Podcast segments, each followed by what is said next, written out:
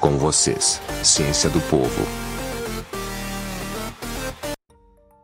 A primeira imagem de raio-x data de 1895, quando o alemão Wilhelm Wandgun demonstrou seu uso na mão de sua esposa, Ana Berta, expondo para o mundo a aplicação prática de seu descobrimento.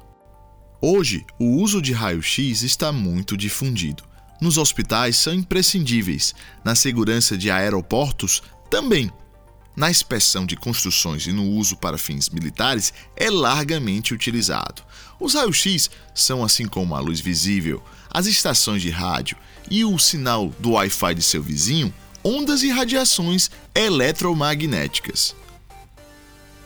O que poucos sabem é que a invenção de Röntgen está sendo usada também para inspecionar o céu, explorar o universo, foi justamente com a ajuda dos raios-x que o homem conseguiu visualizar os buracos negros pela primeira vez. Por isto, quando você receber sua radiografia, pense em toda a caminhada, o conhecimento e a tecnologia que estão por trás desta simples chapa.